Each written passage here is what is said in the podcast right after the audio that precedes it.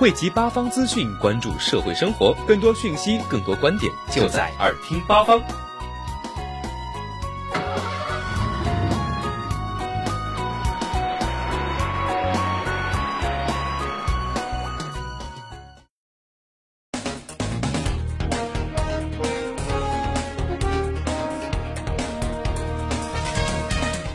汇集八方资讯，关注社会生活。您现在正在收听到的是南师广播耳听八方节目。开始，首先来关注一下天气情况。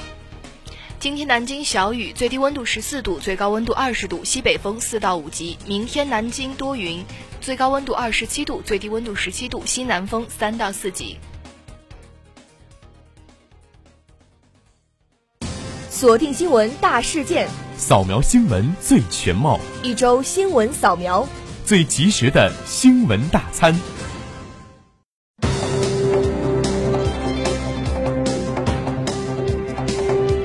今年是世界反法西斯战争胜利七十周年。五月九号，俄罗斯迎来俄现代史上最大规模的红场阅兵。此次阅兵，俄将首次展示顶级最新武器系统，包括中国在内的十支外国方队也将参加阅兵，看点颇多。此次俄罗斯现代史上规模最大的阅兵参加人数将超过一点六万人，一百九十四件装甲装备亮相，一百四十三架固定翼机和直升机将掠过红场上空。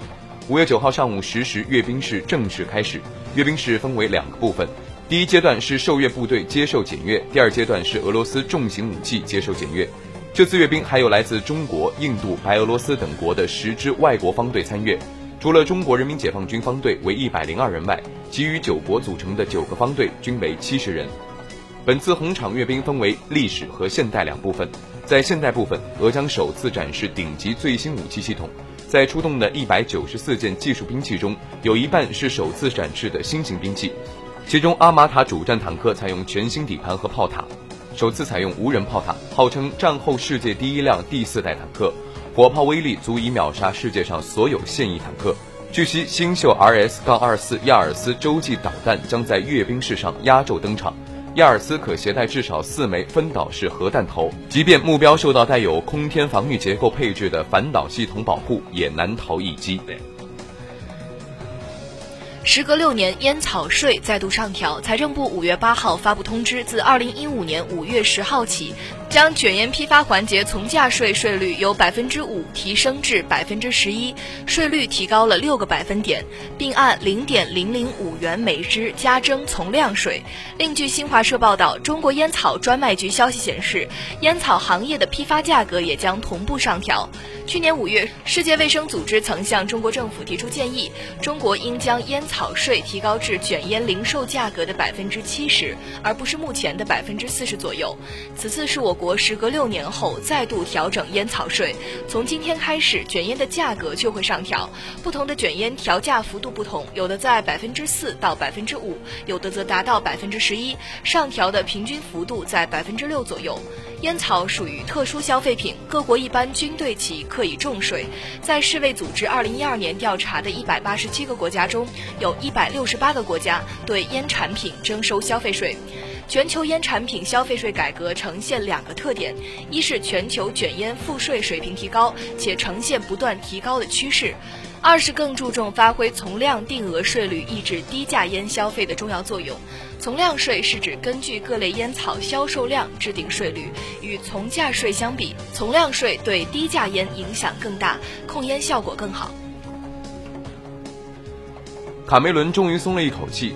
当地时间八号上午，被称为史上最难分胜负的英国大选结果出炉，卡梅伦领导的保守党出人意料的大获全胜，赢得绝对的多数席位，将继续执掌英国五年。众多英媒用意外、惊艳、戏剧性来形容卡梅伦的首类成功。从英国当地时间五月七号的早晨开始。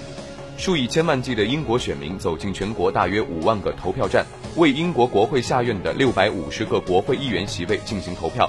六百五十个选区的选民将会各自选出代表自己选区的那位国会议员。英国当地时间七号晚上的十点钟，北京时间八号凌晨的五点钟，投票过程结束，所有投票站关上大门，计票工作随即开始。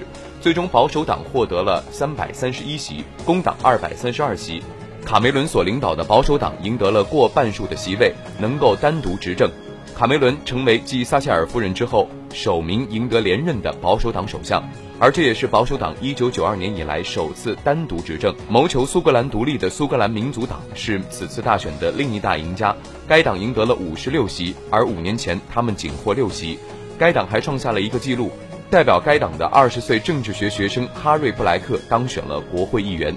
代表保守党参选的华裔候选人艾伦麦当选汉普郡哈文特选区议员，成为英国历史上首位华裔国会下议院议员，改写了英国华人参政的历史。在中国，春雨医生、好大夫等主打线上亲问诊及预约挂号服务的 APP 如雨后春笋般出现，但这些 APP 的医生资源还是以全科医生为主，不过只能解决像慢性病、小毛病等线上亲问诊。而最近，一款名叫贝多家庭医生的 APP 宣布，国内首个 O2O 家庭健康照顾 APP 上线。贝多家庭医生由专业的家庭医生团队组成，全科医生。针对患者病症等，选择适合自己的个人家庭医生或者家庭医生团队，通过线上问诊、线下就医的形式，形成 O2O 的家庭健康照顾，并且是建立在医患熟识关系的基础上。通过与自己的家庭医生长期的互动和沟通，医生对患者非常了解，医生甚至不需要看病历就能够完全了解患者的病情，能够快速高效的就医看病，关系呢也会相对融洽，可以避免很多的医患纠纷。目前，此款 APP 与湖南本地的三甲医院名医科室合作，对接专业专家资源，线上问诊、挂号、线下就医。首批适用人群为孕产妇、婴幼儿、慢性病和亚健康人群。凯特王妃当地时间二号产下一个女儿，这个新生儿是英国王室第四顺位继承人。位列他的爷爷查尔斯王储、爸爸威廉王子和哥哥乔治王子之后，相当于英国王室官方发布者的英国肯辛顿宫二号最先在推特上发布消息，称凯特王妃顺利产下一女，重八磅三盎司，母女平安。依照英国修改后的王位继承法，凯特腹中胎儿无论男女，都将排在他的爷爷查尔斯王储、爸爸威廉王子以及哥哥乔治王子之后，成为英国王位第四位继承人。威廉王子和凯特于二零一一年四月二十九日结婚，在二零一三年七月二十二日，凯特在圣玛丽医院产下了乔治小王子。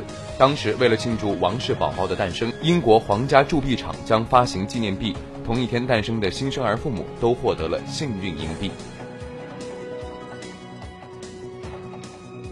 近日，王健林被曝以三百八十一亿美元的身家赶超李嘉诚。李嘉诚从亚洲首富的位置退位让贤，排在亚洲第二的则是马云。首先，王健林旗下三家上市公司的市值上涨。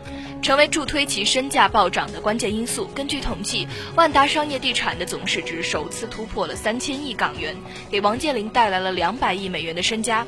此外，王健林还手握有 A 股上市公司万达院线超过百分之五十的股权，这部分股权市值在五百七十二亿元人民币左右。除了股价上涨这样的直接原因，王健林还有隐含的杀手锏。庞大的商业组合之外，赶上互联网加的发展热潮，被认为是万达提升。竞争力的更强大的推动力。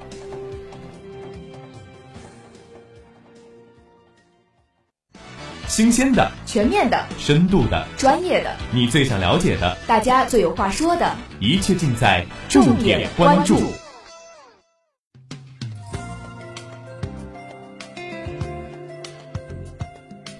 五月三号，一段成都女司机遭暴打的视频在微博和微信等社交媒体上是疯传了。那视频显示呢，在成都的某立交处，一个男司机将一名女司机逼停之后，当街殴打，多次踹向女司机的头部。而最先流出的视频显示，打人者堪称凶残，三十五秒内连续四次重击女司机的面部。该视频激起了不小的民愤，而众多的网友纷纷是谴责男子的暴力行为，并且要求对其严惩。而女司机惨遭男司机暴打的讨论，迅速占据了多个社交平台的热门话题榜首。那事发之后呢？成都警方就发布了一个通告，说大众车驾驶员张某因为行车纠纷对现代车驾驶员卢某进行殴打，性质恶劣，因为涉嫌寻衅滋事已经被刑拘。在警方的审讯中，张姓男司机向女司机卢某致歉。随后，网络上也是出现了又一段的行车记录仪视频。视频中，女司机卢某驾车连跨两车道变道，导致张某急踩刹车，随后两车是互相别道。而期间呢，卢某驾车将张某的车辆是逼出了机动车道，两次险些撞上了路旁的行人。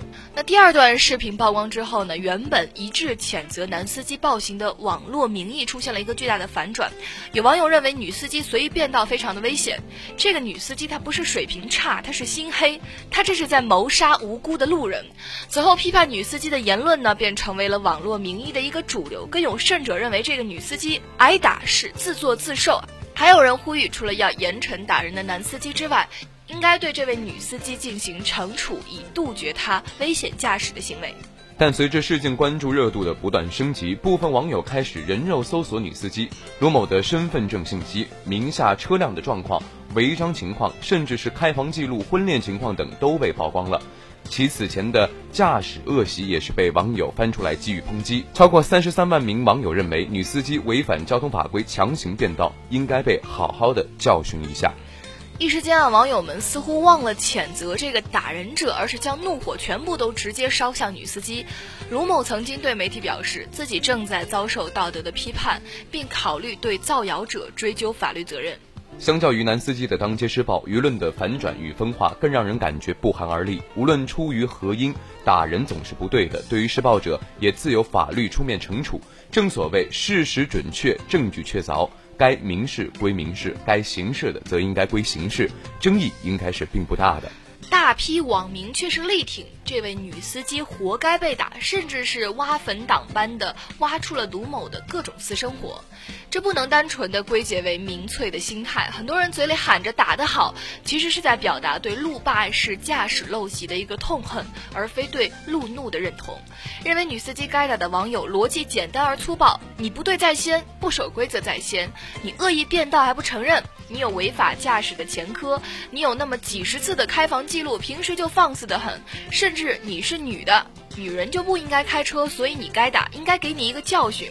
无论具体的话语权包装的如何的义正言辞，但根本的逻辑就是这样的荒唐。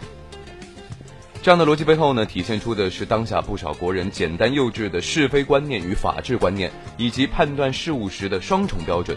即当面对着他人违背规则的举动时，首先想到的不是从规则中寻找制约违规行为的办法与力量，而是我自己来，或打或骂，解了气，甚至自认为站在了道德的高地或者是正义的一方，获得了侠客式的自我满足。但是实际上呢，却是以维护规则之名行违背规则与道德伦理要求之时，自身也成为了施暴者，而这恰是对规则更大的伤害。值得注意的是，这个事件再度让女司机这个群体是跟着躺枪。微博上那些黑女司机的段子又借机泛起，比如说，今天开车在路上缓慢的走着，一位女司机开车迎面而来呢，忽然看见她的雨刮器动了起来，这个时候啊，我就一脚刹住，因为我知道她要转弯了。事实上，黑女司机已经成为了一种风尚啊。倘若你在新闻当中看到了女司机，其形象大抵就是把油门当刹车，倒车必出事故，以至于眼下女司机成了致癌不靠谱的代名词。而类似成都姑娘驾照两年考了十九次的新闻，也应景的配合了这种形象固化之需。若把视野拉到更远，则会发现啊，在媒体报道当中，当造成事故的司机是男性的时候，通常不会刻意强调其性别；但如果她是女性的话，新闻必定要突出“女司机”这一关键词。其实这显然是一种偏见。在性别比较学中，确实有研究表示，说生心理条件决定了女性在方向感、应变能力等方面可能会不如男性，但是更谨慎。男性飙车、酒驾等情况出现的几率是明显高于女性。有媒体报道，北京交管部门公布的统计数据显示，二零零七年北京有一百三十九点八万女性驾驶员，占了全体驾驶员总数的百分之三十点七。但是女驾驶员负同同等以上责任的一般事故一共只有一百七十六起，仅占一般程序处理事故总数的百分之三点三。而造成了死亡的重大或特大事故中，女性肇事者二十四起，仅占当年事故总量的百分之二点二。而对车辆投保的时候，女司机所缴纳的保费也是明显低于男司机，这也跟二者开车的风险高低挂钩。将女司机污名化是社会分工中病态的男权视角的残留的产物，也是男权本位观念对女性突破垄断的排斥。其基本手法是以偏概全。像该事件当中，卢某违规变道确实问题不小，但他和性别是无关的，只是个体责任问题，用不着用女司机通病来为其背黑锅。其实进入汽车时代的中国，路暴事件频发，大家开车路上仿佛总是带着一股怒气。为了抢速度，不断的穿插并线，还不打转向灯；为了泄愤呢，在公路上打人。女司机惨遭暴打的这个事件，被有些人戏谑地称为“自私鬼遇上了一个暴力狂”，但他说白了就是两种违规的冲撞，而这其实也是私车消费进入大众化的节奏之后，汽车公民道德跟不上的负反馈。有数据显示，迎来汽车时代的中国，交通事故死伤人数连续多年来居高不下，甚至是世界第一。与之对应的呢，是国人驾驶陋习之普遍。就拿频繁变道、随意加塞来说，很多人对此都是非常。习以为常，因此有很多人啊，将这样的行为叫做路德的亏欠，就必然会豁开汽车时代的文明疤痕。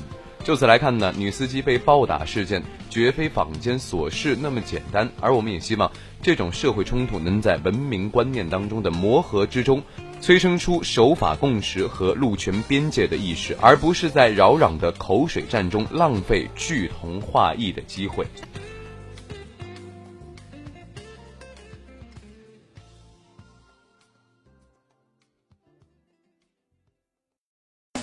中国作家莫言获得诺贝尔文学奖。袁隆平关注印度高产水稻。奥巴马发表连任后首份国情咨文。中国首位女航天员刘洋参与完成载人。新闻中的人物百态，尽在人物聚焦。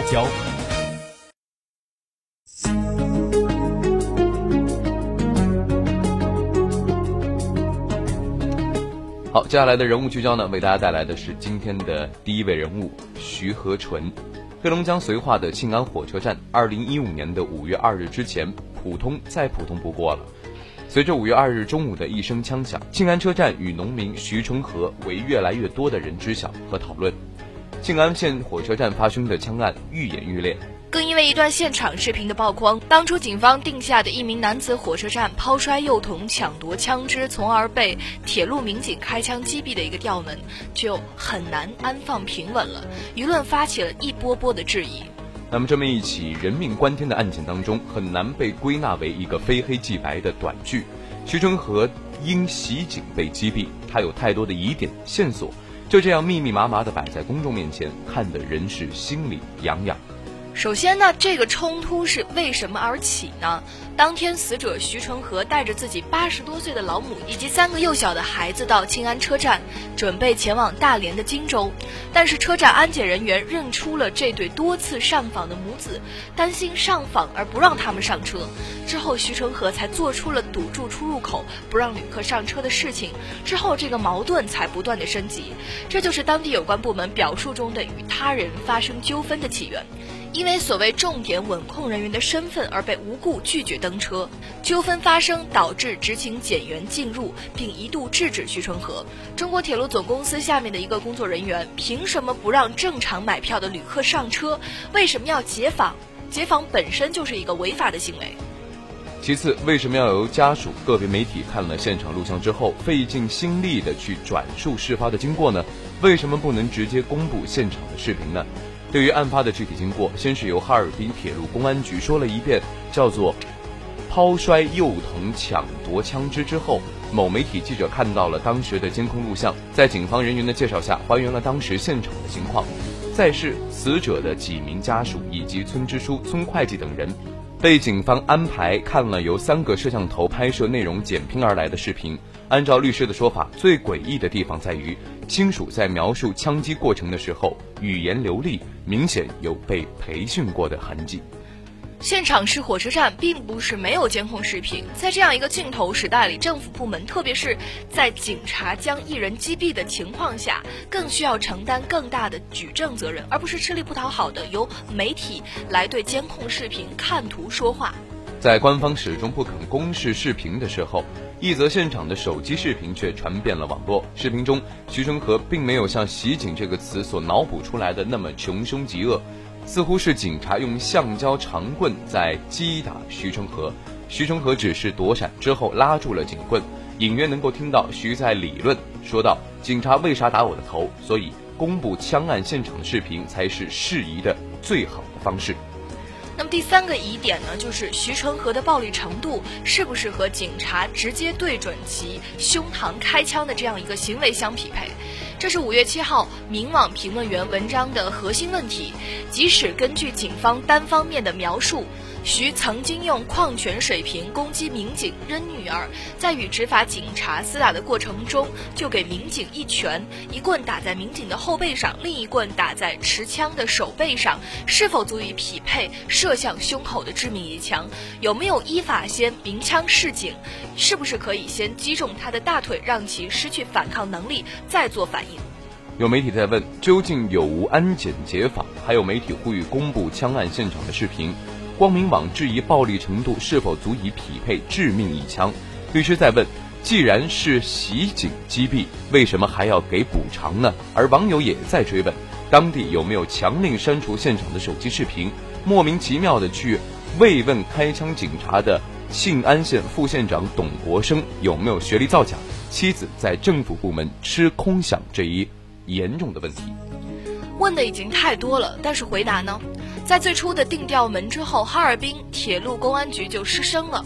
五月二号中午的静安车站到底发生了什么？在现场视频秘而不宣的情况下，农民徐纯和的最后时间已经不仅是死者家属需要的一个明白无误的说法，其他社会成员同样也需要一个对个案真相的彻底调查。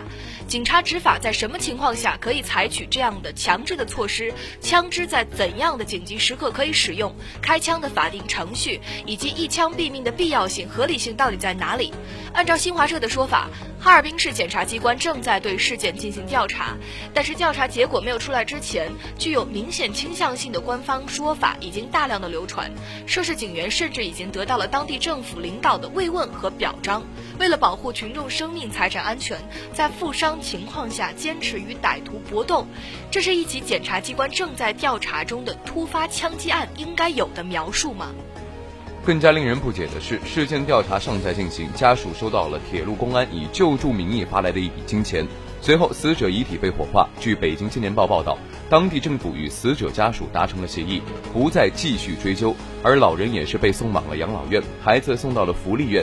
患精神病的妻子被送去了精神病院，这些据说是农民徐成河多年上访主要诉求的目标，在其本人被击毙之后得到了所谓的实现。但是这样的一个实现让人心酸，感到残忍，而且莫名的会感到一丝的忧伤。即使到现在，这都是一桩真相尚不明朗的枪击案。对涉事警员使用枪械程序合法性的调查，应该而且必须进行。尤其需要公开的，还有庆安车站事发当时的全部视频资料，尽量大可能的还原事情的原委，而不是人为的制造障碍去遮掩。枪支的使用事关每一个社会成员的安全感，越是真相不明，这份安全感就越飘忽。在警权与枪案的公共忧患中，还有某种思维定式的恶性惯性在生长。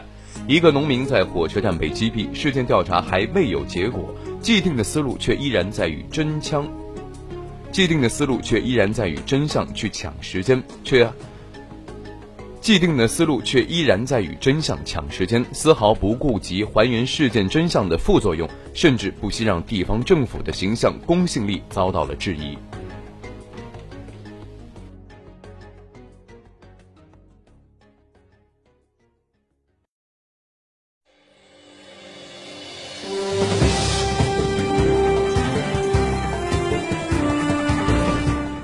好，以上就是我们今天耳听八方的全部内容。节目最后再来了解一下天气情况。今天南京小雨，最低温度十四度，最高温度二十度，西北风四到五级。明天南京晴转多云，最低温度十七度，最高温度二十七度，西南风三到四级。感谢本期的文字编辑陈飞天，我是立中，我是张星辰，我们下期再见。